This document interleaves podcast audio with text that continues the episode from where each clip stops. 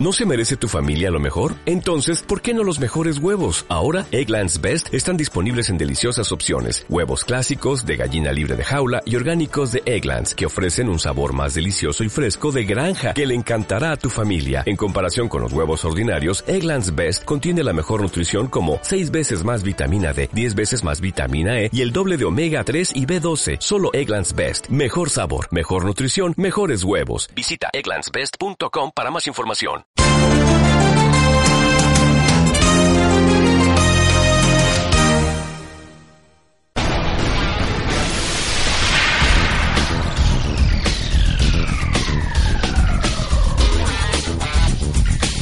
Bienvenidos a Historia de la Música, un repaso a la música de ayer. Historia de la Música con Jaime Álvarez.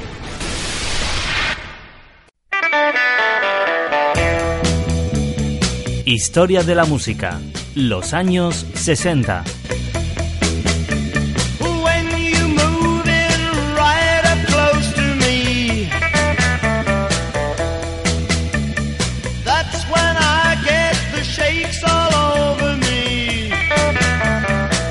Los años 60.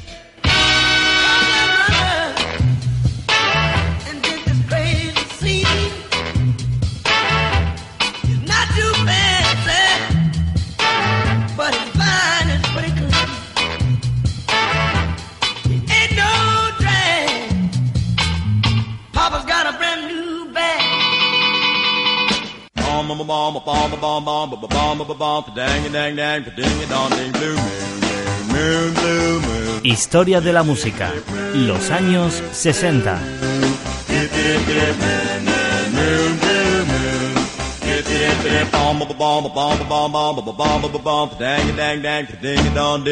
Blue Moon.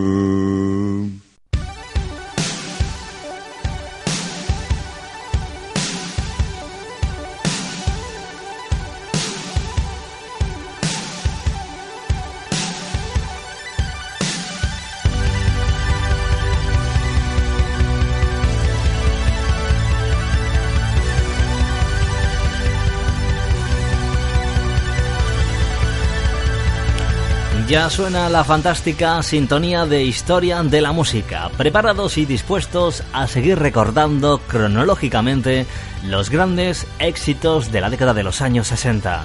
Por cierto, en esta edición, la que comenzamos hoy, la número 135, vamos a decir que se puede decir que estamos ya en las cuatro últimas ediciones de la década de los años 60 en este tu microespacio radiofónico llamado Historia de la Música. Como siempre, sea bienvenido a la sintonía de la radio, vuestro amigo Jaime Álvarez. Un placer acompañarte una edición más donde vamos a seguir recordando grandes canciones y grandes momentos vividos en el registro musical de la música a lo largo de las diferentes décadas de tu vida. Durante los próximos casi 17 minutos, como es habitual, aproximadamente te acompañamos en la radio dispuestos a recordar las cuatro últimas ediciones de la década de los años 60 en historia de la música. Estamos prácticamente cerrando la fantástica década que nos ha llevado a lo largo de estos últimos casi ocho meses en vuestra compañía. Pero Historia de la Música no queda aquí, porque dentro de cuatro ediciones comenzaremos lo que será la historia de la música en los años 70.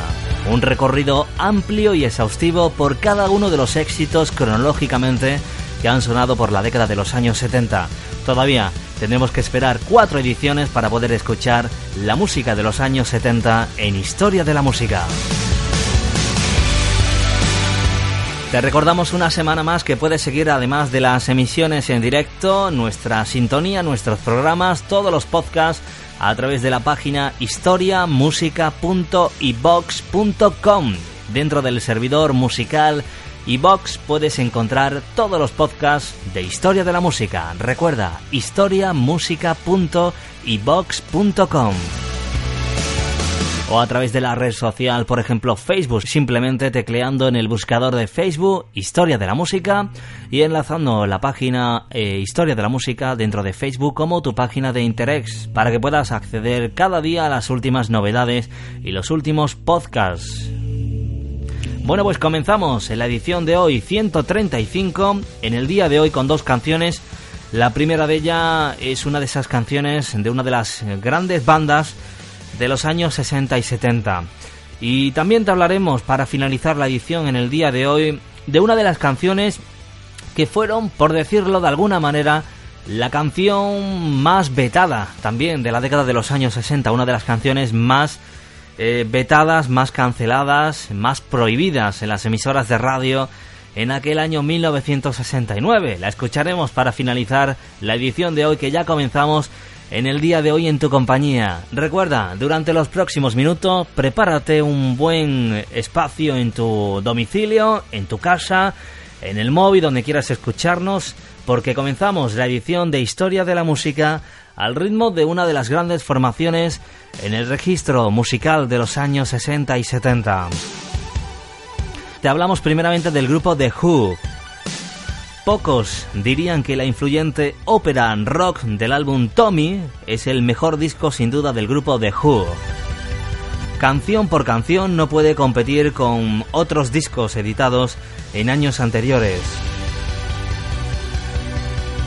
Entre los temas que vamos a escuchar dentro de este álbum podemos destacar una canción llamada Pinball with Her, que es la canción que escucharemos en Historia de la Música, una de esas joyas magníficas del grupo The Who. La letra no era espléndida y se precisaba un acto de fe para creer en un héroe que gobernaba por el sentido del olfato. Sin embargo, el grupo de Who defendieron sin duda esta canción y su tono febril que entrañaba dosis de virtuosismo y ambición. Cuando se editó el álbum Tommy, fue considerada una de las grandes obras maestra por algunos e indulgente por otros, pero casi todos coincidían que la canción Pinball with Her el último tema que se compuso para este álbum era una canción fantástica. Curiosamente, su autor discrepaba y más tarde la describiría como la composición más torpe que había creado jamás. Los seguidores quitaron la razón a Towson, catapultaron la canción Pinball with Her al top 20 en Estados Unidos y Reino Unido y hoy por hoy la consideran uno de los momentos más destacados de la carrera musical del grupo The Who. Durante décadas, la popularidad de la canción ha garantizado la presencia de Tommy en la radio y allanó el terreno para que en el año 1975 la historia renaciera en la película de Ken Russell, en la que Elton John interpretaba incluso esta misma canción llamada Pinball with Her. En 1993 también hay que decir que se estrenó en un musical y la canción ha vivido a lo largo de estas décadas innumerables revivals musicales y versiones. Vamos a quedarnos con la versión de 1969, la auténtica del grupo The Who, que ya comienza a sonar de fondo. Esto es Pinball with. Con ellos comenzamos la edición de hoy 135 de Historia de la Música. Bienvenidos.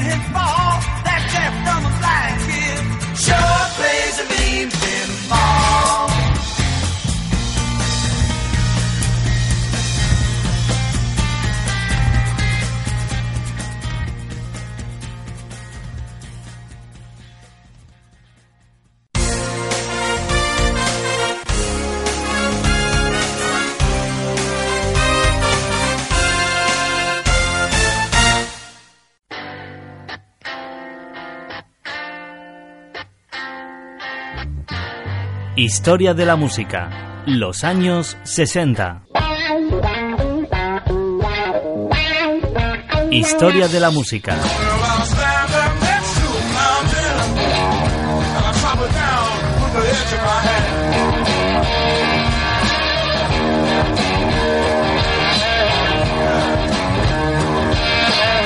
Los años 60.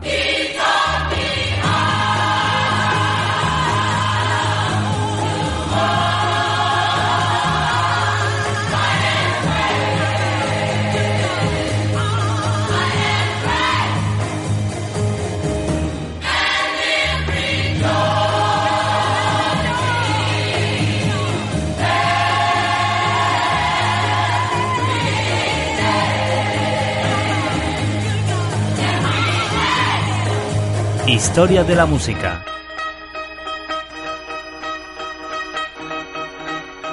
Los años 60.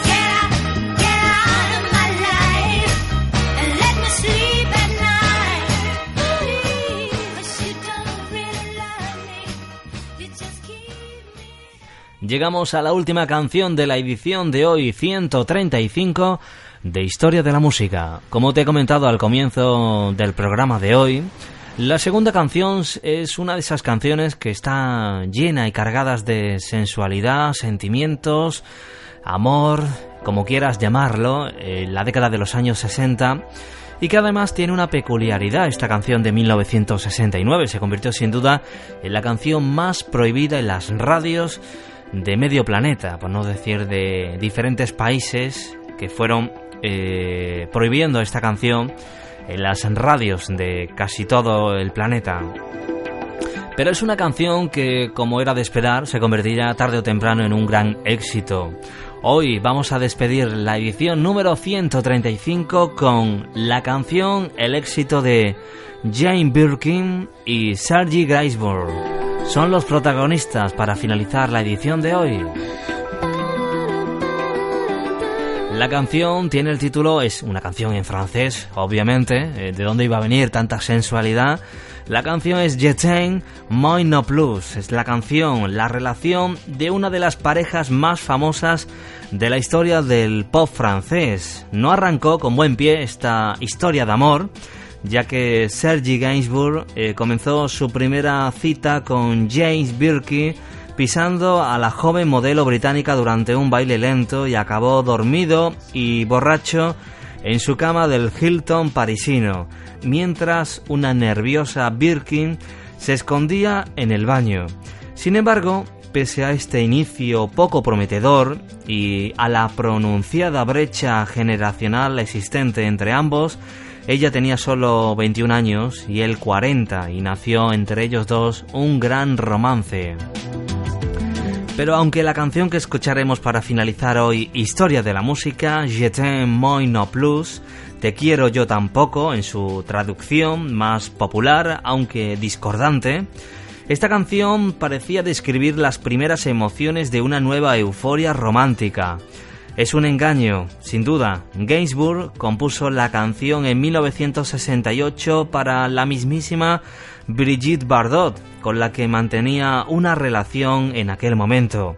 La pareja la grabó, pero Bardot tuvo miedo de editarla a recordar un poco más tarde que estaba casada con otro y así que cuando Gainsbourg eh, conoció a la joven Birkin Ese mismo año, en 1968, desempolvó la canción y el dúo se dispuso a jadear de nuevo esta canción arropado por el sinuoso arreglo de Arthur Graisley.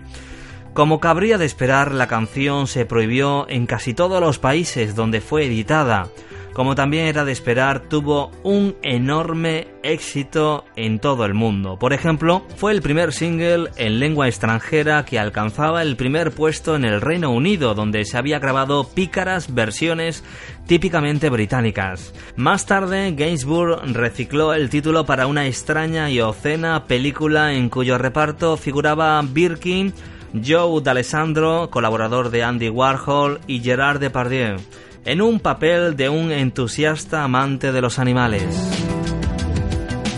Nos quedamos para finalizar esta edición 135 con la canción que se convertiría en todo número uno en 1969 gracias a su canción, gracias a su letra, a su forma de interpretarlas ambos, James Birkin y Sergi Gainsbourg, en esta versión llamada Jetain Moi Non Plus. Con ella nos despedimos hasta la próxima edición de Historia de la Música. Quédate con la sensualidad que nos presenta el dúo más famoso de la música francesa, James Birkin y Sergi Gainsbourg. Hasta la próxima.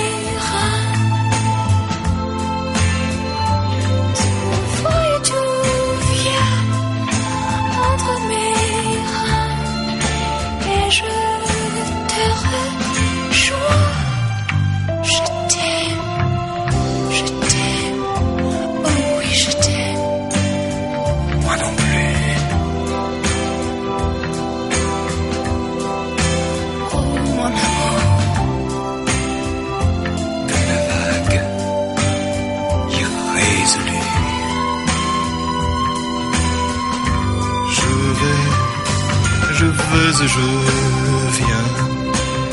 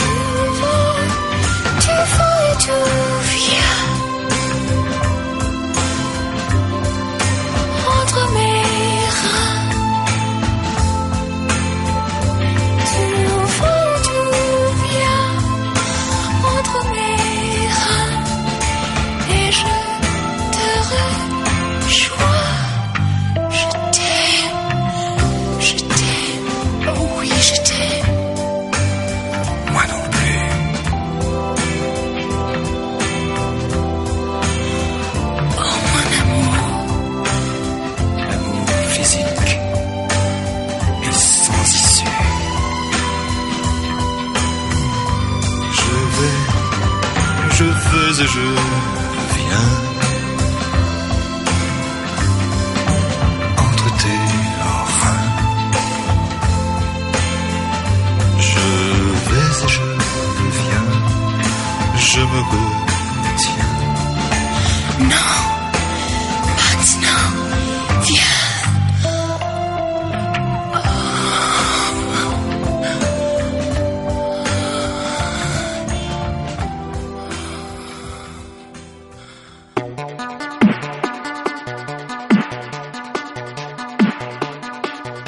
Recuerda que puedes seguir Historia de la Música a través de historiamusica.ibox.com o cada semana en directo en Radio Foro Coches. Tu música, tus recuerdos.